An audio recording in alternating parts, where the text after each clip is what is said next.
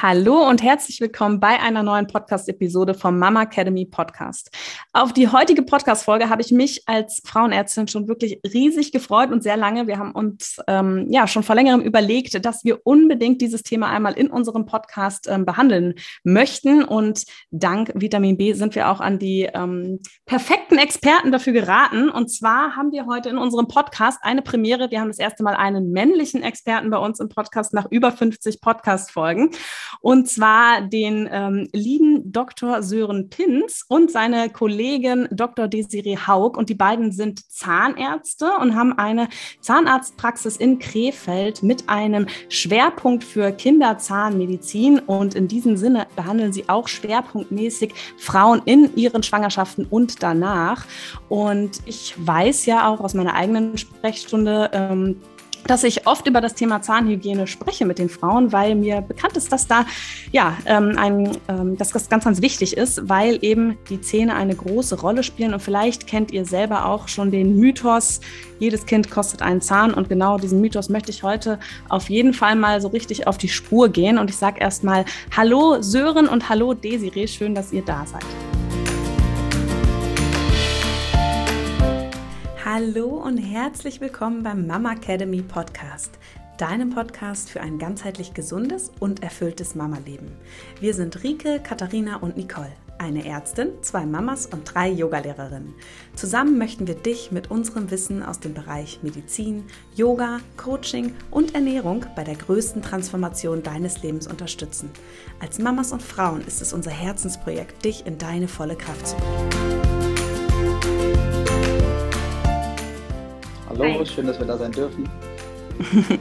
ja, ich ähm, habe es gerade schon gesagt, ich würde direkt mal mit diesem Mythos anfangen. Und zwar, was sagt ihr zu dem Mythos, jede Schwangerschaft kostet einen Zahn? Ist da was dran?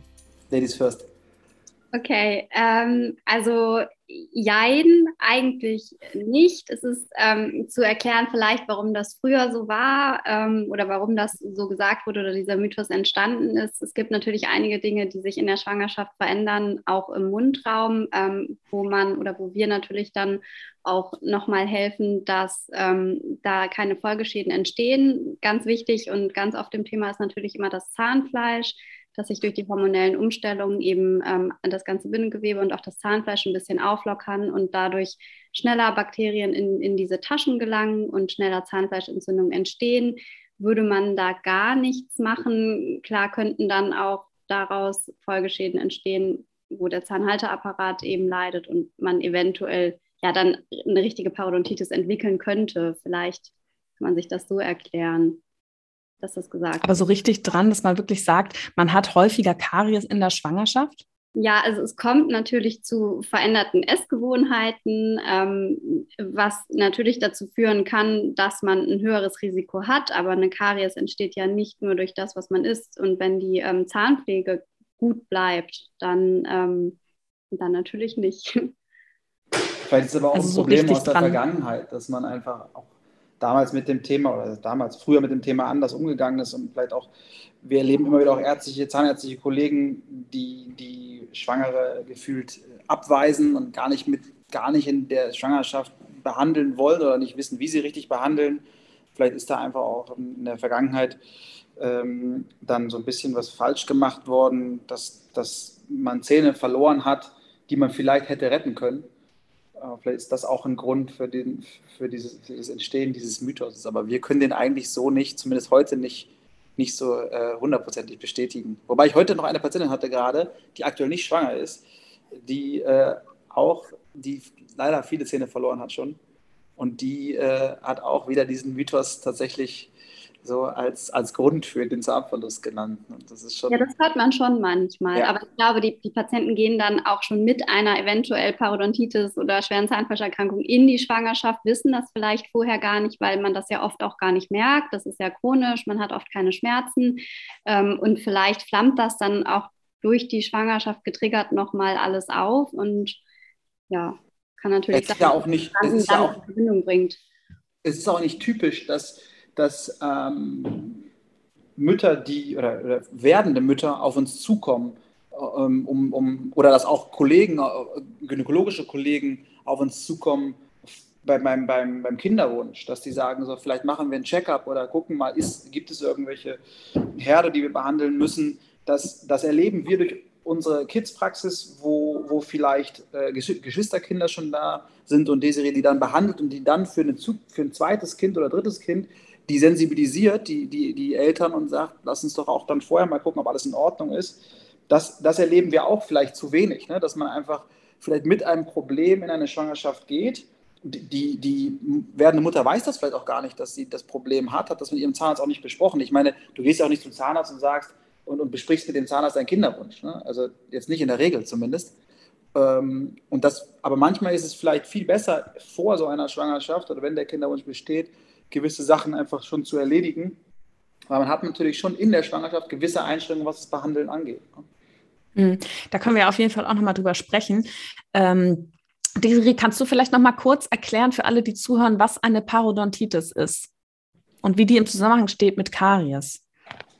Hm, genau, also eine Parodontitis ist ähm, eine Erkrankung des Zahnhalteapparates. Der Zahn steht ja mit seinem Zahnhalteapparat im Knochen und bei einer Parodontitis ähm, baut sich eben der Knochen ab. Das ist, glaube ich, so das wichtigste ähm, Merkmal ähm, resultiert oft aus einer chronischen Zahnfleischentzündung, die ähm, ja vielleicht verschleppt nicht behandelt wurde und hat aber auch noch viele andere Risikofaktoren wie ähm, Diabetes oder das Rauchen, ähm, ja und einige andere. Und bei der Parodontitis, also im, im Endstadium, wenn man gar nichts macht, ähm, können, kann man schon sagen, dass irgendwann dann vielleicht einfach alle Zähne locker sind und ähm, ausfallen könnten. Ah, Okay. Ähm, und du hattest es ja auch schon gesagt, es ist ja in der Schwangerschaft so, dass durch die hormonelle Umstellung das Bindegewebe aufweicht und auch dazu gehört natürlich das Bindegewebe im Mund, also das Zahnfleisch ist durchlässiger, weil es einfach weicher wird durch das ähm, vermehrte Östrogen vor allem oder auch ähm, ja, Wassereinlagerungen, die dann ins Gewebe mit stattfinden. Es wird vermehrt durchblutet und dann ist es eben auch nochmal das Risiko höher, dass dann Keime eben in das Zahnfleisch eindringen können. Habe ich das so richtig verstanden? Ja, genau. Ja, also ich muss ja sagen, ähm, bei mir ist so ein Standardsatz, äh, wenn ich der Frau zu ihrer Schwangerschaft gratuliere, dass ich immer sage, so zu alledem, was ich so Ernährung aufpassen, da und darauf, ähm, keine Ahnung, kein Alkohol, ähm, ist mein Standardsatz eigentlich tatsächlich ja. Und ähm, Sie sollten vermehrt auf die Zahnhygiene achten. Ähm, ich würde Ihnen empfehlen, einmal zumindest zur Zahnreinigung und zum Checkup zu gehen und sage dann auch immer am besten im zweiten Trimenon. Ähm, ja, also meint ihr, das ist überhaupt notwendig? Also, dass ich das auch nochmal so betone, dass ich immer sage, ja, das ist besonders wichtig in der Schwangerschaft, ähm, dass man die Frauen dann nochmal so sensibilisiert? Also wir empfehlen das sogar im ersten und im dritten tatsächlich. Ähm, oh. Ja, also einmal am Anfang und einmal gegen Ende. Und äh, die Behandlungen, also weil, weil, dann hat man einfach zweimal ähm, die ja. Zahnreinigung, das ist einfach noch besser. Und im zweiten, ähm, wenn man Behandlungen machen muss, also wenn irgendwas ansteht, ist, ist das zweite Trimenon dafür am besten geeignet. Aber auch da natürlich mit Einschränkungen, was vielleicht einige unserer Materialien angeht und natürlich auch die Röntgenbilder. Hm, was kann man dann noch alles nicht machen außer Röntgen?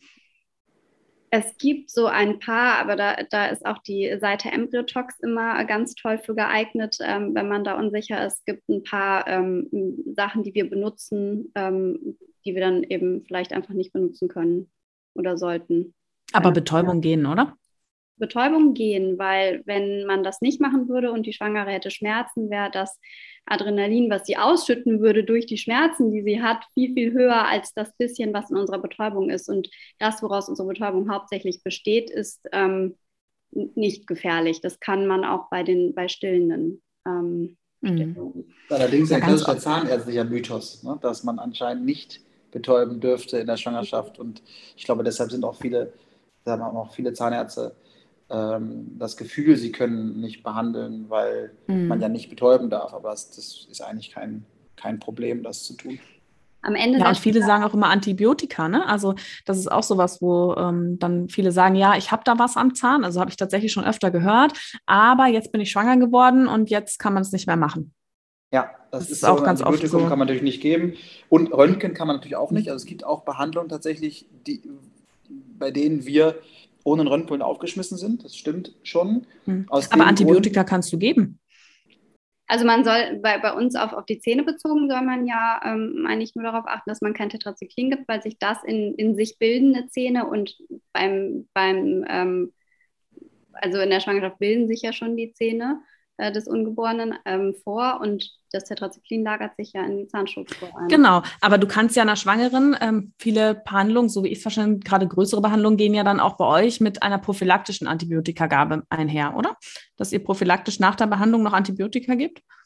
Da eigentlich nur, eigentlich nur im, im, implantologischen Bereich und, und manchmal im Parodontitis, in der Parodontitis-Behandlung, mhm. äh, aber einen elektiven implantologischen Eingriff den, den, mach, den machst du jetzt nicht bei der Schwangeren, sondern den machst du tatsächlich dann ähm, danach oder davor. Und aus dem Grund äh, finden wir eigentlich deinen dein Anführungsstrichen Standardsatz gut, dass du den, die, die Schwangere nochmal dazu aufforderst oder ihr rätst, äh, den, den, das, den Zahnarzt nochmal zu konsultieren. Wir würden uns allerdings fast äh, wünschen, dass eben auch so ähm, ja, vielleicht Kinderwunschzentren oder so, dass die eben im Vorfeld schon sagen, macht das, weil du natürlich gewisse Eingriffe besser planen kannst. Wenn du jetzt mhm. zum Beispiel Zahn verloren hast und möchtest das implantologisch versorgen, dann hast du natürlich schon äh, in der Schwangerschaft bist du schon eingeschränkt. Du musst zum Beispiel ein Kontrollröntgenbild machen nach einem Implantat, das kannst du dann schon nicht mehr machen. Und dann musst du vielleicht im Oberkiefer mit der Lagerung aufpassen, äh, der, der Patientin, dass sie nicht zu flach gelagert ist. Und deshalb ist es schon gut, dass wir, glaube ich, im Vorfeld die im besten Fall im Vorfeld die Patienten einfach schon, schon sehen, um gewisse mhm. Therapien durchzuführen, auch während der Schwangerschaft, wie zum Beispiel die Zahnreinigung, die wir absolut empfehlen, das tatsächlich auch zweimal, aber eben andere Eingriffe gut planen, die man entweder noch vorher erledigt oder eben danach. Ja. ja, es ist super spannend. Das nehme ich auf jeden Fall auch mit äh, in die Praxis, weil mir sagen die Frauen ja schon, wenn sie Kinderwunsch haben. Und ähm, dass man das auch nochmal so mit aufnimmt. Wir hatten ja im Vorfeld auch nochmal ganz kurz so darüber gesprochen, dass es ja auch ähm, Vermutungen gibt, dass Entzündungen im Zahnbereich oder im, im Mund überhaupt auch mit ähm, ja, anderen Erkrankungen oder Symptomen im Körper zu tun haben können. Ne? Also dass man einfach, wenn ein Körper eine chronische Entzündung hat, ähm, dass das sich auch auswirken kann auf das Wohlbefinden allgemein.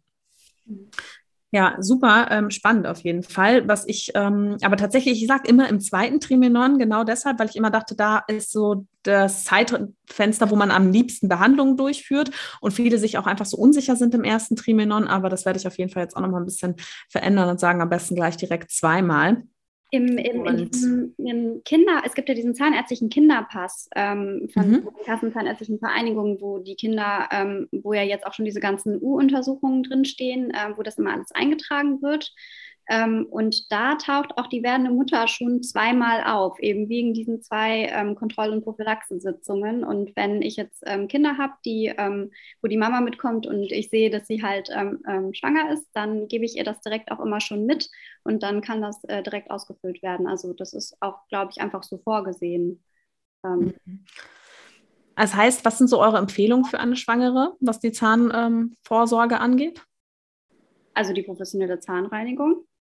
Ich glaube, ich glaube, Rike meint auch die, die Sachen, die die, die die werdende Mutter auch zu Hause machen kann, oder? Genau, also beides. Also Zahnreinigung hattet ihr jetzt schon gesagt, ne? Also dass man sich auf jeden Fall eigentlich mit einem positiven Test zum ersten Trimenon einfach einfach nochmal vorstellt, nochmal ein Checkup macht und am besten schon mal eine Zahnreinigung. Und dann, wann sollte sie, wenn da jetzt alles in Ordnung ist, ähm, sollte sie dann einfach nochmal im dritten Trimester kommen, oder? Habe ich? Genau. Genau. Und was genau, was könnte man jetzt machen, einfach um in der Schwangerschaft auch nochmal vermehrt auf die Zahnhygiene zu achten? So, was, ähm, was würdet ihr empfehlen? Also wenn gerade bei Zahnfleischgeschichten ähm, hilft ja oft auch allein schon das Verwenden von ähm, Zwischenraumpflegemitteln, ähm, also Zahnseide oder Zwischenraumbürstchen. Das ist ja oft eine Stelle, wo die Zahnbürste den Belag eben nicht wegbekommt, äh, der dann natürlich sich richtig doll entzünden kann. Also das auf jeden Fall sollte man natürlich sowieso täglich machen, aber da viele das einfach nicht machen, ähm, gerade dann, wenn das Zahnfleisch so äh, empfindlich ist. Und mhm. Mundspüllösungen helfen natürlich auch, ähm, können natürlich auch helfen. Was kann ich jetzt machen? Also ihr hattet schon gesagt, dass sich oft die Essgewohnheiten der Schwangeren verändern in der Schwangerschaft. Was sind denn so wirklich Lebensmittel, wo ihr sagt, die sind ähm, sehr gefährlich für die Zähne, also kariogen, dass sie häufig Karies auslösen können? Worauf sollte man achten? Und wenn man das dann gegessen hat, ist ja auch immer so eine Frage, soll man dann direkt Zähne putzen oder lieber nicht? Ähm, weil gerade was so Säure angeht, habe ich auch mal gehört, soll man nicht direkt Zähne putzen? Ja, das also wurde ja immer gesagt, dass man nach dem, nach dem Frühstück nicht direkt die Zähne putzen soll, weil man es ja meistens morgens so eilig hat. Ähm, das ist aber revidiert worden. Ähm, also so offiziell wird das nicht mehr gesagt, weil dann viel zu oft das Putzen weggelassen wurde. Und ähm, der, der Schaden, den man jetzt wirklich ähm, durch das Putzen direkt danach den die Zähne nehmen, weil es leicht, eventuell leicht angelöst ist. Also wenn man jetzt ähm, frisch gepressten Zitronensaft getrunken hat, dann ist das natürlich was anderes, weil das dann wirklich der Säureschaden ist. Aber nach einem ganz normalen Essen ähm, ist der Schaden, wenn man nicht putzt, äh, durch die Plaque, die einfach auf dem Zahn bleibt und äh, brütet, größer, als wenn man dann einfach putzt und eventuell einen mikroskopisch kleinen ähm, Säureschaden hat. Also was sind so Lebensmittel, die man, ähm, wo man sagt, okay, danach auf jeden Fall direkt Zähne putzen? Nur Zucker oder, oder gibt es da auch noch andere? Softdrinks sind das, sind das äh, der Teufel. Ja, genau, ja. Das ist halt schon so ein Problem, weil es natürlich eine Kombination ist aus Zucker und aus Säure. Also danach auf keinen Fall putzen. Auf keinen Fall putzen und vielleicht auch nicht zu viel genießen. Ja, also, okay, und was mache ich dann, wenn ich das jetzt getrunken habe? Ja, also wenn du, wenn du, na, wenn du es schon mal, du kannst das mal trinken, aber ähm, ist ja auch im Allgemeinen nicht so wirklich gesund für den Körper. Aber wenn man, wenn man's, äh, wenn man das trinkt, dann sollte man eben zusehen, dass man das so ein bisschen neutralisiert wieder. Ne? Also tatsächlich durch zum Beispiel Wasser oder Kaugummi kauen, Speichelfluss, dass man einfach nicht dann nach der Cola direkt mit der harten Zahnbürste über das, über das Zahnfleisch schrubbt. Das ist tatsächlich nicht so wirklich, mhm. und auch über die Zähne, ist einfach nicht wirklich gut. Aber das sind, ich vielleicht korrigierst du mich da auch nochmal, Desiree, aber ich würde jetzt nicht sagen, dass wir in der Schwangerschaft ganz speziell nochmal sagen würden, das nicht, sondern im Allgemeinen gibt es halt so ein paar Dinge und natürlich ist das Hauptthema da Zucker und es sind auch Säuren, die mhm. schon für Zahn und Zahnfleisch einfach ein, einfach ein Thema sind. Und wenn natürlich dann irgendwelche mhm. Schwangerschaftsgelüste mal da sind, dann ist es auch in Ordnung. Ähm, dass jetzt jemand morgens einen Liter Cola trinkt, das heißen wir auch nicht in der Schwangerschaft gut. Ne? Also in beiden, weder in der Schwangerschaft noch in, nicht-Schwangerschaft heißen wir jetzt ein Liter Cola oder mehrere gut. Und diese Schäden sieht man auch tatsächlich an den, an den, an den ähm, Zähnen. Das sieht man ja zum Beispiel auch bei, bei äh, Patienten, die starkes Erbrechen haben. Das ist ja auch ein Thema noch für die Schwangerschaft. Ne? Vielleicht ähm, durch, durch Erbrechen eben auch Säurebelastung hat auf den, auf die, auf die, auf den Zähnen. Ja, danach sollte man auf keinen Fall putzen. Und das passiert, glaube ich, dann doch schneller mal. Ne, weil natürlich ist ja auch irgendwie eklig, der Geschmack. Genau, also danach sollte man auf jeden Fall erstmal nur versuchen, wenn es geht, nur mit Wasser oder irgendwas auszuspülen ähm, und eben nicht äh, direkt zu putzen. Also eine, eine, halbe, weil die Magensäure ist natürlich immer noch mal viel extremer als, als jetzt eine Cola oder so vom Säuregrad. Ähm, also danach sollte man schon mindestens eine halbe Stunde warten, bis man putzt, weil da putzt man schon ordentlich, ähm, schmelzt sonst weg. Ah, das wäre jetzt auch meine nächste Frage gewesen, weil das ja eben doch noch einige betrifft, leider, die damit zu kämpfen haben, wie man dann so da am besten umgeht. Ähm, ja, das ist schon mal auf jeden Fall gut zu wissen. Und wichtig ähm, ist, äh, dass man remineralisiert, also dass man dann wieder gut fluoridiert. Also mhm. gerade wenn man, wenn man das hat. Ne, also mit Fluorid das heißt? Zahnpasta. Es gibt ja zum Beispiel auch noch mal etwas höher ähm, dosierte, wie das MX Gelee, was man nur in der Apotheke bekommt, dass man das auch dann wirklich einmal die Woche dazu nimmt dann ist die, die Remineralisation, also die, die Stärkung des Zahnschmelzes, ähm, dann halt besser gewährleistet. Mhm. Ah, super wichtiger Tipp. Und sag mal, hat die ähm, Zahngesundheit in der Schwangerschaft einen Einfluss auf die Zahnentwicklung vom Kind? Das, also vom ungeborenen Kind? Die? Die Zahnpflege der Mutter? Ja, also die Zahngesundheit. Wenn jetzt die Mutter ja. schlechte Zähne hat, nicht auf ihre Zähne achte, kann das die Zähne des Kindes beeinflussen? Oder die Ernährung, oder? Da gibt es jetzt nicht irgendwie die Zahnanomalie oder die Strukturstörung, die jetzt irgendwie ähm, da, dadurch bekannt wäre, dass die, dass die Mutter ähm, keine gute Mundhygiene hatte. Also da, Aber es ist schon so, dass die Gene vererbt werden, oder? Man, also mein Opa, der sagt mir immer, jo, du hast nur so gute Zähne, weil ich so gute Zähne habe. Ähm, also wird das vererbt, also der Zahnstatus? also ich sehe das, ich weiß nicht, wie der Sören das sieht, aber ich, also ich sehe das nicht so. Äh, also das Einzige, was meiner Meinung nach vererbt wird, ist die, ähm, die Zahnform eventuell.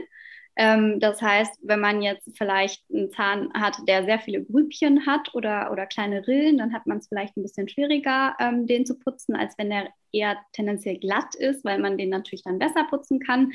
Ähm, aber die Struktur ist meiner Meinung nach bei allen gleich. Also der Schmelz ist jetzt nicht bei, bei dem einen härter als bei dem anderen, außer man hat wirklich eine richtige Strukturstörung. Aber das, da hat man dann ganz andere Probleme und das erkennt man eigentlich ziemlich eindeutig. Was ein großes Problem ist jetzt bei den Kindern ähm, heutzutage immer mehr, ähm, sind diese Kreidezähne, die werden ja Kreidezähne genannt, dieses MIH.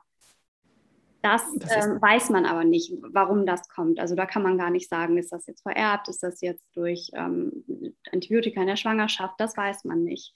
Aber Was das sind denn das genau? Hm, ja, das, also es wird Kreidezähne genannt. Äh, das das äh, andere Wort ist, ist MIH. Ähm, und das ist eine Strukturstörung im Schmelz, die, die sehen dann so, das, das kennen, glaube ich, fast alle Eltern, weil also jedes fünfte Kind hat das. Äh, die, die, sehen so ein bisschen bräunlich aus, manchmal so opak. Ähm, und die können sehr empfindlich sein. Also manche Kinder haben dann ähm, richtige Schmerzen bei, bei Kälte, beim Putzen ähm, teilweise. Und die sind teilweise anfälliger für Karies, weil der Schmelz natürlich eine geringere Qualität hat. Und mhm. dadurch sind die vielleicht einfach nicht so resistent gegen Karies und die können eher mal Karies kriegen. Aber warum man die jetzt hat, also das, das ist gar nicht gesagt. Okay, ja, das ist ja schon mal gut. Ähm, aber was tatsächlich, ähm, was ich wirklich gelesen habe, jetzt auch in Bezug auf ähm, Schwangerschaftserkrankungen, dass tatsächlich gerade diese Parodontitis, die du vorhin angesprochen hattest, oder ihr, ähm, diese Entzündung auch im Zahnhalteapparat, dass die tatsächlich das Risiko für ähm, Schwangerschaftskomplikationen erhöhen kann. Also ich hatte gelesen, Präeklampsie, also Schwangerschaftsvergiftung, Gestationsdiabetes, Frühgeburt und auch ein geringeres Geburtsgewicht ähm, am Geburtstermin, also kleinere Kinder, dass das damit zusammenhängen kann, dass es Studien gibt, die zeigen, dass das mit der Parodontitis zusammenhängt. Habt ihr das auch schon mal gehört? Ja, könnt ihr es bestätigen? Ja, wir, wir erleben oder wir wissen schon, dass die Parodontitis, dass die schon eine extreme Belastung für den Körper ist. Und wenn natürlich jetzt die, die ähm, werdende Mutter ähm, eine starke Belastung hat und dann auch noch, also durch die Schwangerschaft, aber dann auch noch zusätzlich vielleicht durch die Parodontitis, kann das schon, oder gehen wir schon davon aus, dass es da zu Problemen führen kann. Wir erleben das beim erwachsenen Patienten auch, dass es tatsächlich äh, eben Korrelationen gibt zu Diabetes oder auch zu Herz-Kreislauf-Erkrankungen. Ähm, das ist schon eine sehr ernstzunehmende Erkrankung, die, die ähm, allerdings nicht in den vergangenen Jahren vielleicht nicht ideal äh, behandelt wurde oder erkannt wurde. Und das ist eigentlich für uns auch das Wichtigste in, in, der Schwangerschaft, warum wir auch eben diese beiden Zahnreinigungen empfehlen, weil das ist ja die Verhinderung der Parodontitis, das ist einfach die Prophylaxe dafür. Und ähm, deshalb äh, kann es durchaus sein, dass das ein Mit- und Co-Faktor ist für zum Beispiel einen Schwangerschaftsdiabetes, ja. Hm.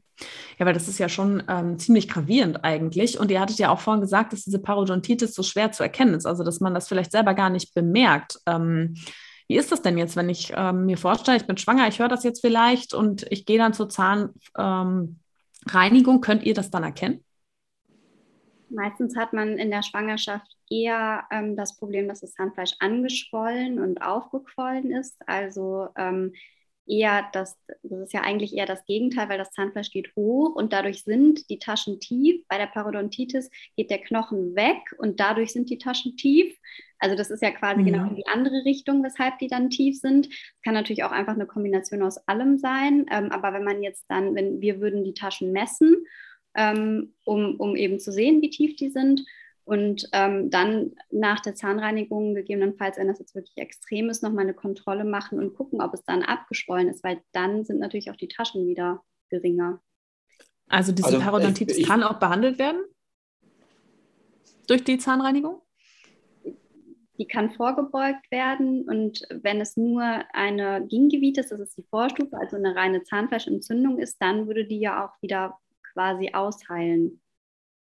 Wenn mhm. aber, aber die Parodontitis wird letztendlich auch therapiert durch eine Zahnreinigung, allerdings durch eine intensiviertere Zahnreinigung. Das heißt, die, ja. die Taschen, die dann eben schon entstanden sind, werden auch in der Tiefe gereinigt.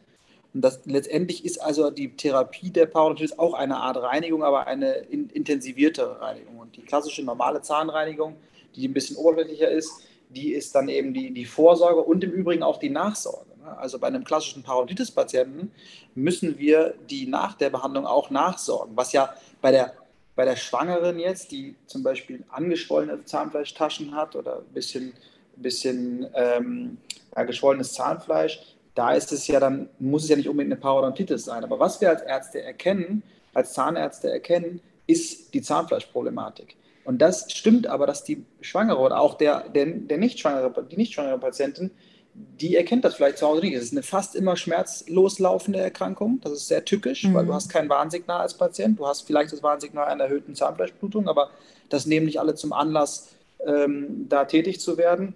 Wir können aber sowohl die Parodontitis als auch das entzündete Zahnfleisch können wir erkennen durch Taschentiefenmessungen. Was wir bei einer, beim Parodontitis-Patienten immer machen, wäre ein Röntgenbild. Das können wir dann bei der Schwangeren nicht machen. Äh, und deshalb ist es uns natürlich am liebsten, wir begleiten die Patienten mit und durch die Schwangerschaft, weil wir dann im Regelfall vorher ein Röntgenbild haben und einfach abschätzen können, ist es jetzt nur eine angeschwollene Zahnfleischtasche der Schwangerschaft oder ist es eine, eine Erkrankung, die eben die, die mehr Therapie und nachhaltigere Therapie bedarf wie eine Parodontitis. Hm. Also ich finde es auf jeden Fall ähm, auch ja, sinnig irgendwie, wenn man sich überlegt, dass diese Risiken erhöht sind. Ja, ihr hattet mir auch im Vorfeld schon gesagt, dass das Risiko außerhalb von der Schwangerschaft ähm, für ein Diabetes oder für die Entwicklung eines Diabetes in Zusammenhang steht mit so einer ähm, Zahnhalteapparatentzündung und dass so chronische Entzündungen, die im Körper sind, ja, dass ähm, die eben auch zu Schwangerschaftskomplikationen führen können. Ne? Also es macht ja schon Sinn und ich finde, das kann auch nochmal so als Anlass gesehen werden, auf jeden Fall in der Schwangerschaft zum Zahnarzt zu gehen. Ähm, du hast jetzt auch das Zahnfleischbluten angesprochen. Was kann ich denn machen, wenn ich jetzt häufiger Zahnfleischbluten habe in der Schwangerschaft?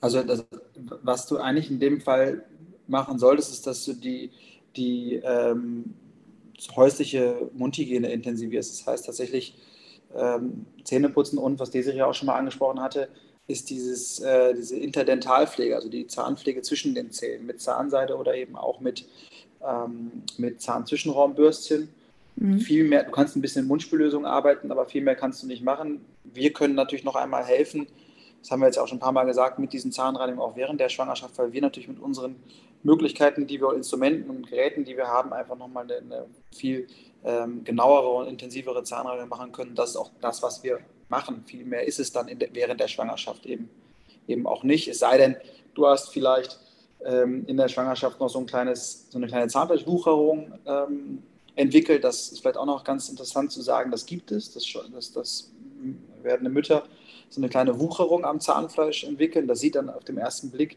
erstmal ähm, ganz, ganz äh, bisschen verwunderlich aus. Vielleicht kann das auch ein bisschen Angst machen, weil es so ein bisschen ja, so aufgequollen ist. Das ist in der Regel überhaupt nichts Schlimmes und hat mit der, und hat mit der ähm, hormonellen Umstellung des Zahnfleisches zu tun. Man kann sowas entfernen mit einem Laser zum Beispiel.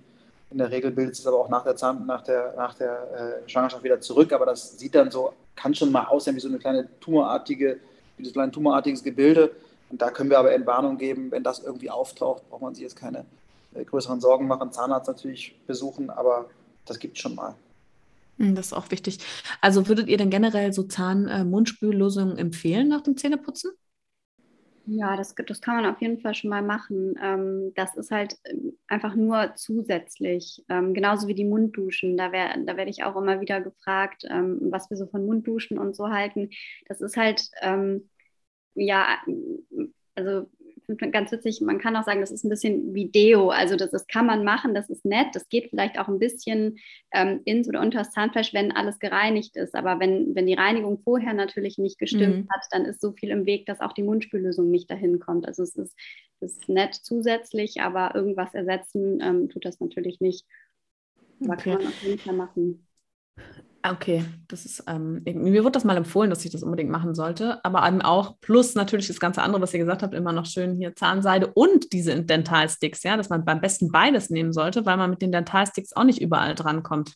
Nee, man trennt ja auch den Zwischenraum mit denen nicht. Also deswegen, ich bin auch ein ganz großer Zahnseide-Fan, weil wenn man mal beides im gleichen Zwischenraum anwendet und man geht mit diesem äh, Interdentalbürstchen ja in dieses Dreieck unter dem Kontaktpunkt, hm, ja, eben. Das, was sich in den Kontaktpunkt reinpresst, wenn man das zusätzlich dann mit Zahnseide wegnimmt, da bleibt nach dem Bürstchen noch so viel hängen. Also ich finde das ganz erstaunlich. Deswegen finde ich, dass die Bürstchen die Zahnseide auf keinen Fall ersetzen. Mhm. Wir sind aber längst ähm, froh, wenn das überhaupt gemacht wird. äh, ja, das, äh, das kann ich mir vorstellen. Ja, ich bin hier bei uns im Haushalt, glaube ich, auch die Einzige, die das macht. Äh, genau, aber jetzt nochmal so, ähm, wir sind jetzt mit der Schwangerschaft, glaube ich, ähm, haben wir eigentlich alles beantwortet. Jetzt würde mich aber doch nochmal interessieren, wenn jetzt das Baby da ist, wann würdet ihr denn ähm, das empfehlen, mit dem Kind das erste Mal zum Zahnarzt zu gehen? Weil mir wurde gesagt, bei meinem ersten Sohn, wenn alle Zähne da sind, und beim zweiten habe ich den Kleinen dann ja einfach mitgenommen und die hat dann auch schon direkt, als er irgendwie zwei Zähnchen hatte, mit reingeguckt. Ähm, würdet ihr sagen, eher beim ersten Zahn oder eher, wenn alle Zähne da sind? Beim ersten Zahn. Und, und wenn, mit, wenn mit sechs, sieben, acht, neun Monaten immer noch kein Zahn da ist, äh, dann kann man trotzdem mal vorbeikommen, weil ähm, also wir fangen das eigentlich mit einem halben Jahr, fangen diese U-Untersuchungen bei uns auch an. Und äh, da freuen wir uns immer, wenn wir dann die Kleinen schon sehen und wenn die nur einen oder noch keinen Zahn haben. Also Allerdings lohnt sich bei uns natürlich auch der Besuch in unserem Kids Club. Ja, natürlich. Sehr gut. Also für alle, die äh, in und um Krefeld wohnen, auf jeden Fall mal vorbeischauen. ähm, ich verlinke das natürlich auch hier alles, ähm, eure Website und so unter dem ähm, Podcast in den Show Notes. Ähm, eine Frage noch zum Schluss und zwar ähm, in der Stillzeit. Ja, da habe ich mich auch öfter mal gefragt, ähm, müsste man eigentlich dann noch die Zähne putzen nach dem Stillen? Oder würde, ähm, ist es so, dass so Laktose und ähm, was da so drin ist, nicht kariogen ist? Doch, sogar noch viel mehr. Also, also Milchzucker ist sehr kariogen und ähm, das ist häufig das Problem. Ähm, aber das, das, das, kannst du als Frauenärztin vielleicht noch mal besser sagen. Ich weiß nicht, ähm, ich, ich, hab, ich erlebe das häufig, ich, dass die, die Mütter sehr lange stillen. Ähm, teilweise ja, sind die Kinder dann schon so groß, dass sie voll bezahnt sind, also wirklich mit 20 Zähnen. Und da ist es natürlich ein Problem, wenn nachts ähm, gestillt wird und ähm, die Kinder dann ähm, eben, wie wir ja auch, nachts weniger Speichel produzieren. Ähm, und dann kann das natürlich richtig einwirken. Ne, weil der, der Speichel ist ja ähm, ein Puffer und ein Kariesschutz, weil das neutralisiert das ja alles wieder. Der ist nachts reduziert, das heißt, das Kariesrisiko per se ist höher. Ähm, und wir sehen ganz viel äh, Stillkaries. Ah, krass. also ich bin froh, dass meine abgestillt sind und dass die schon groß sind, weil wenn ich das gewusst hätte, dann hätte ich nachts, glaube ich, echt ein schlechtes Gewissen gehabt, weil wer putzt dann nachts seinen Kindern die Zähne oder sagt, jo, ähm, dann gibt es halt nichts nachts, ja, weil ich meine, die Alternative ist dann irgendwie die Flasche, ist ja schon schwierig. Ja, die Frage ist immer, ich, ich weiß nicht, ähm, wenn die, wenn man, ich dachte immer, man, man stillt halt in einem halben Jahr oder einem Jahr irgendwann ab. Ähm, mm. Aber ich mache ja auch nur zehn. Aber ich meine, die WHO, die WHO empfiehlt ja sogar ähm, bis Nein, zum zweiten Lebensjahr. Ich weiß, ähm, ja, aber sagt die was über Zähne? Also mit zwei, zweieinhalb ist man fast voll bezahnt. Ne? Das ist halt, ähm, also ja, es wird so ein bisschen unterschieden in dieses äh, nutritive und non-nutritive Stillen. Und wenn das wirklich non-nutritive, also jetzt nicht der Ernährung dient, sondern eher der Beruhigung, dann ist das natürlich ähm, nicht so ganz zu rechtfertigen, wenn die Zähne dann halt alle Karies bekommen, weil die Kinder sind dann ja noch in einem Alter, wo eine Behandlung ja eigentlich unmöglich ist, wenn die jetzt äh, 20 an, an, weiß ich nicht, 18 Zähnen Karies haben. Das Krass. geht ja nicht.